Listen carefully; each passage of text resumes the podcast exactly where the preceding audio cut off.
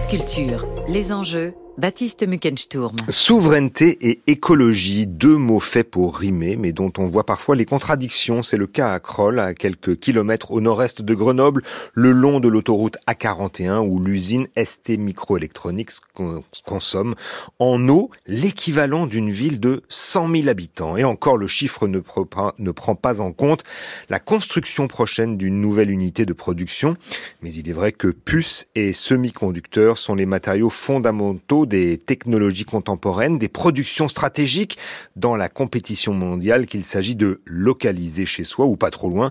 Et c'est à ce titre d'ailleurs que le gouvernement a très largement subventionné l'extension de l'usine. Alors à moyen terme, ce type de production est-il tenable? Et concrètement, le bassin versant de l'Isère peut-il fournir la ressource nécessaire en contexte de changement climatique? Eh bien, pour répondre à ces questions, nous sommes en ligne ce matin avec Thomas Condon. Bonjour. Bonjour monsieur. Vous êtes euh, chercheur à l'Institut des géosciences de l'environnement de Grenoble. Thomas Condon, rassurez-nous, ST Microelectronics, euh, l'usine, c'est un, c'est un volume de consommation d'eau exceptionnel, non? Oui, c'est sûr que oui, oui, tout à fait. Vous avez raison de souligner ce fait que cette usine consomme énormément d'eau. Donc, euh, elle, a plusieurs utilisations hein, pour, pour, enfin, il y a plusieurs utilisations nécessaires pour pour cette eau et ce sont des, des volumes euh, voilà qui sont importants. Oui, il faut rappeler hein, 4,5 millions de mètres cubes d'eau euh, en 2022, ça fait donc 20% euh, de la ressource fournie par les métropoles grenobloises. Euh, la quasi-totalité de ce volume étant ensuite rejeté dans l'Isère après traitement. On ne sait pas très bien d'ailleurs dans quel état, quel est l'état de l'eau rejetée. Alors l'État normalement doit évidemment bah, subvenir aux normes qui sont en vigueur en France. Donc les, normalement, les rejets sont avec des, disons, des concentrations en éléments chimiques qui sont inférieures aux normes, euh, enfin aux normes autorisées. Donc euh, ça, après, il faut évidemment vérifier euh, ces, rejets, mais ils sont dans la, dans la loi. Mmh. L'eau de Grenoble a l'air effectivement très précieuse, très pure. c'est une propriété de, de l'eau de montagne? Alors, ça va dépendre des territoires, mais en particulier à Grenoble, cette eau est, vraiment pure dans la mesure où elle, vient du Drac et de la Romanche, et elle elle est finalement euh, présente dans la nappe alluviale, la nappe d'accompagnement de ces deux rivières. Et cette eau est de très bonne qualité, avec très peu finalement d'éléments chimiques. Donc euh, c'est cette eau aussi qui euh, finalement, de par sa qualité, intéresse euh, l'usine ST Electronics qui euh, nécessite de l'eau ultra pure pour nettoyer en fait ses plaquettes. Donc c'est pour ça aussi qu'elle elle va aller piocher dans cette réserve et dans cette ressource. Mhm. C'est-à-dire que elle prend le ST Microelectronics prend non seulement l'eau de, de, la ville de, de, Grenoble, mais donc aussi puise dans la nappe.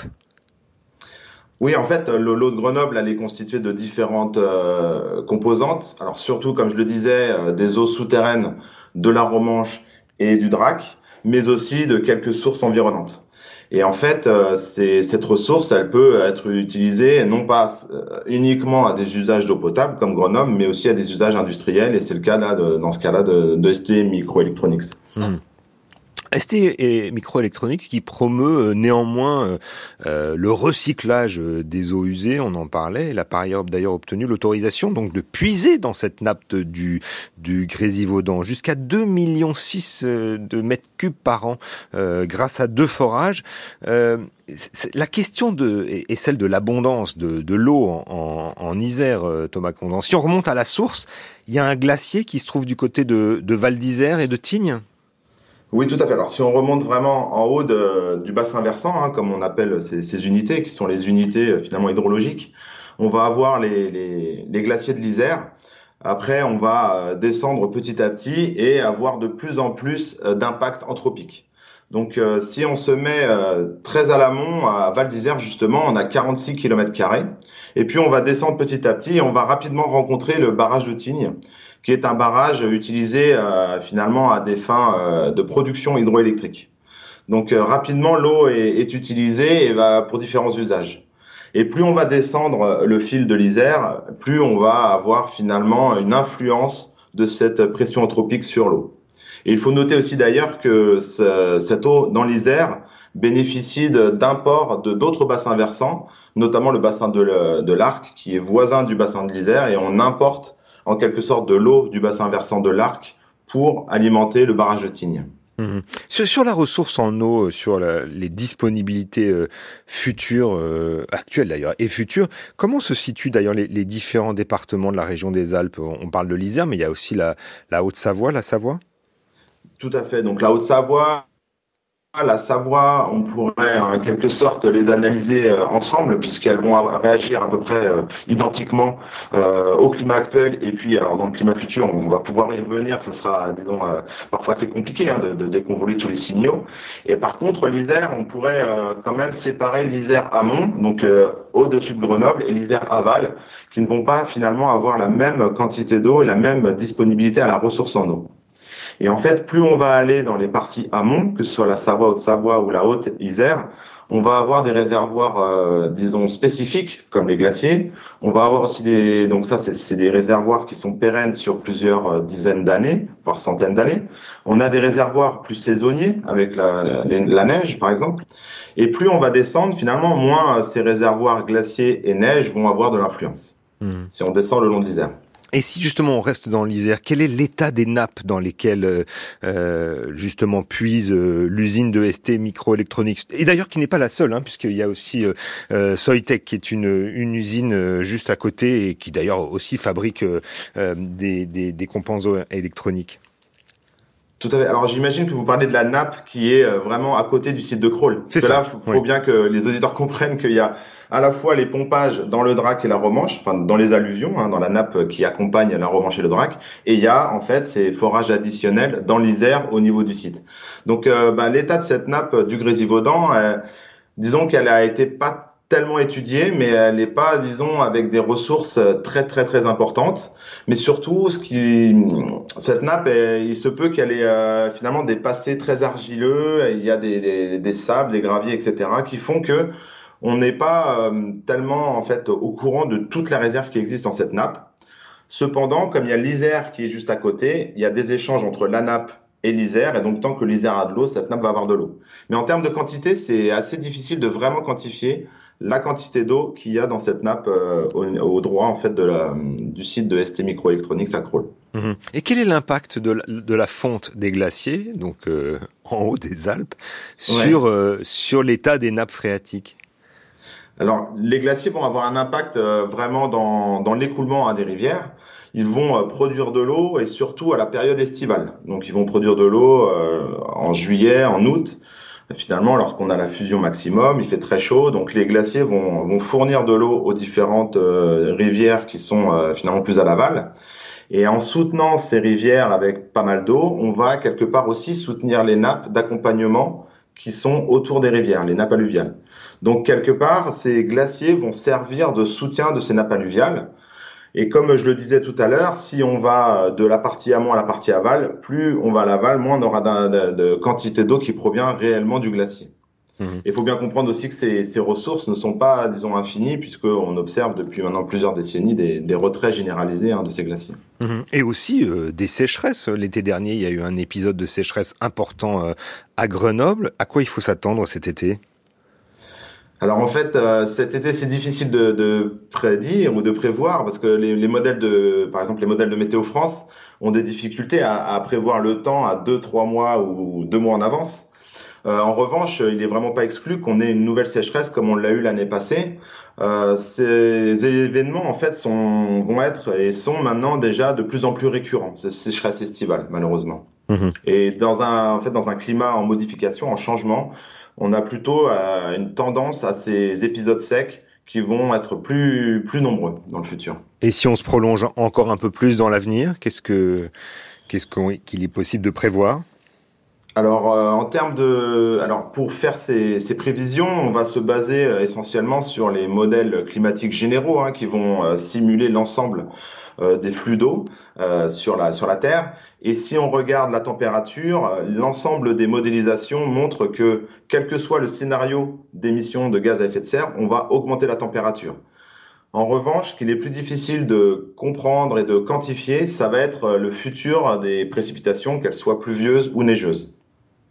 Est-ce que c'est ça, euh, selon vous, Thomas Condon, qui a aussi euh, précipité, euh, disons, la, colère du collectif Stop Micro, un hein, micro électronique, qui s'est mobilisé l'automne dernier devant l'usine pour justement réclamer, par exemple, sur les usages de l'eau, un meilleur partage? Bah, c'est sûr que ayant une ressource, alors faut bien comprendre qu'à Grenoble, la ressource pour l'instant n'est pas un facteur limitant. Hein. C'est cette euh, taux de la nappe alluviale du Dracou de la Romanche sont bien fournis à, l'heure actuelle. Donc sur, euh, si on observe les dernières années, on peut euh, penser qu'il y a vraiment suffisamment d'eau pour pour pourvoir à ces différents usages. Mais ensuite, c'est vrai que se projeter dans 20 ou 30 ans, c'est un peu une autre histoire. Tout ça parce que euh, finalement les modèles climatiques vont avoir différentes trajectoires. Et il est assez difficile en, définitive de vraiment comprendre et quantifier euh, l'eau qui sera disponible dans, euh, dans 40 ans, admettons. Donc maintenant qu'il y ait des, finalement des personnes qui se, qui se, qui se battent pour une meilleure enfin pour une autre redistribution ou voire une meilleure redistribution de la ressource, c'est assez finalement logique et en fait, au vu aussi des volumes engagés, c'est, je, dirais que c'est oui, c'est compréhensible.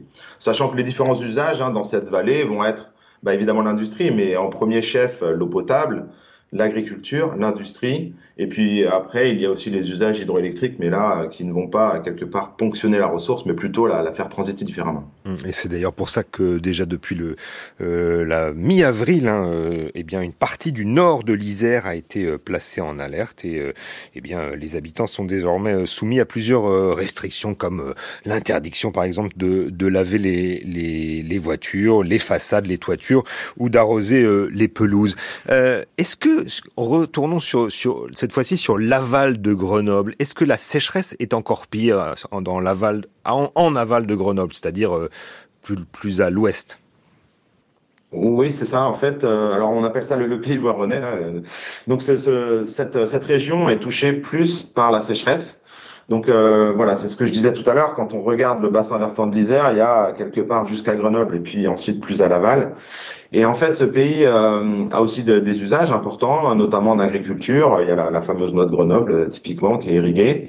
Euh, et ce, ce pays voironnais, en fait, qui compte environ 90 000 habitants, bah, aimerait bien aussi, euh, quelque part, avoir accès à la ressource qui est utilisée à la commune, enfin, dans la communauté de, de Grenoble, pour notamment un approvisionnement de secours.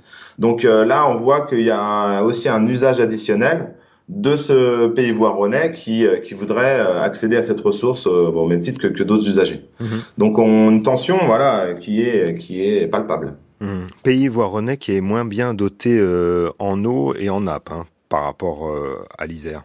Exactement, c'est ça. Donc euh, il y, a, y, a y, a, des aquifères qui sont, pardon, des nappes phréatiques qui sont moins importantes en, en termes de volume, et donc euh, voilà, on va avoir euh, quelque part un, voilà, moins de ressources disponibles par habitant dans, dans cette dans cette zone, et on voit l'importance finalement de, de faire une gestion amont-aval tout au long de, du bassin versant. Et sachant que voilà, il peut y avoir des, des exports aussi et imports d'eau entre les, entre les bassins et des choses comme ça. Mmh. Et, et, quid de la Drôme si on se déplace encore un peu plus à l'ouest? Bah, oui, là encore, vous avez raison de noter euh, ce, ce, cette région, puisqu'elle est aussi soumise à, à, des sécheresses euh, plus intenses hein, que, que, lorsque l'on remonte plus haut dans les montagnes. Euh, en fait, si on regarde la, la carte de France, on, on, on s'aperçoit rapidement qu'il y a des, vraiment des diversités régionales. Et en ce moment, cette région, donc euh, que ce soit le Pays Voironnais, la Drôme, ou plus au sud, euh, donc autour du pourtour méditerranéen, ces régions sont soumises à plus de sécheresse et ça risque, selon les, les, les prévisions, euh, disons, des, des, schémas futurs, d'être euh, encore euh, peut-être plus important. Voilà. Mmh. Des départements dans lesquels il y a une concurrence des activités du point de vue de l'agriculture. Est-ce que d'ailleurs cette agriculture recourt à l'irrigation de plus en plus? Alors, elle recourt dès, dès lors qu'on a des nouvelles surfaces irriguées, elle va, elle va effectivement euh, mettre plus de pression, euh, peut-être aussi aller chercher de l'eau plus, plus intensément dans les nappes. Euh, des systèmes quand même de d'économie d'eau, que ce soit en termes d'irrigation ou même en termes d'usage plus domestique, sont, sont envisagés, sont mis en place. Donc ça, c'est vraiment une, une voie vers laquelle il faut tendre. C'est-à-dire qu'on voit que la, la, la, ressource est de plus en plus utilisée qu'il y a des conflits d'usage parfois, et donc c'est important de maintenant de voir comment on peut réduire cette pression et, et finalement, euh, la réutilisation, le recyclage de l'eau est vraiment une, quelque chose d'important. Mhm. Et on voit bien que cette question est, cruciale au moment où justement on parle de l'implantation et même l'extension hein, de l'usine ST Microelectronics à Kroll au nord-est euh, de l'Isère. Merci beaucoup Thomas Condon d'avoir été avec nous ce matin dans les enjeux territoriaux pour répondre à ces questions de tension sur euh, eh bien l'approvisionnement en eau dans la région. Je rappelle que vous êtes chercheur à l'Institut des géosciences de l'environnement de Grenoble.